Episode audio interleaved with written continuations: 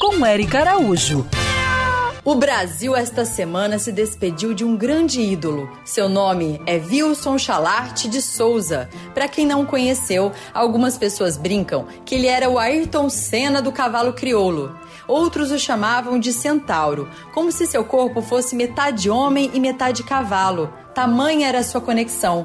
A sua postura em cima do cavalo era muito admirada, como se ele e o animal fossem mesmo um só em cada movimento. Ele era gaúcho, morava em Bagé e teve uma carreira de sucesso como ginete, que é aquela pessoa que treina e participa de competições com cavalos da raça crioula.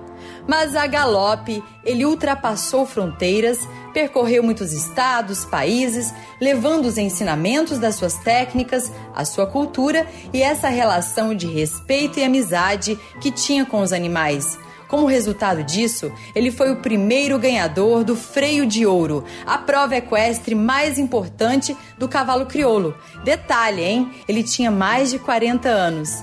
E assim seguiu, ganhando muitos troféus e gerações de fãs que vão continuar se inspirando, porque nossos heróis nunca morrem, continuam vivos no legado que deixam. E para você que ainda não conhece essa linda história de vida, não perca. Será lançada sua biografia chamada Coração de Cavaleiro, a arte de Wilson Souza.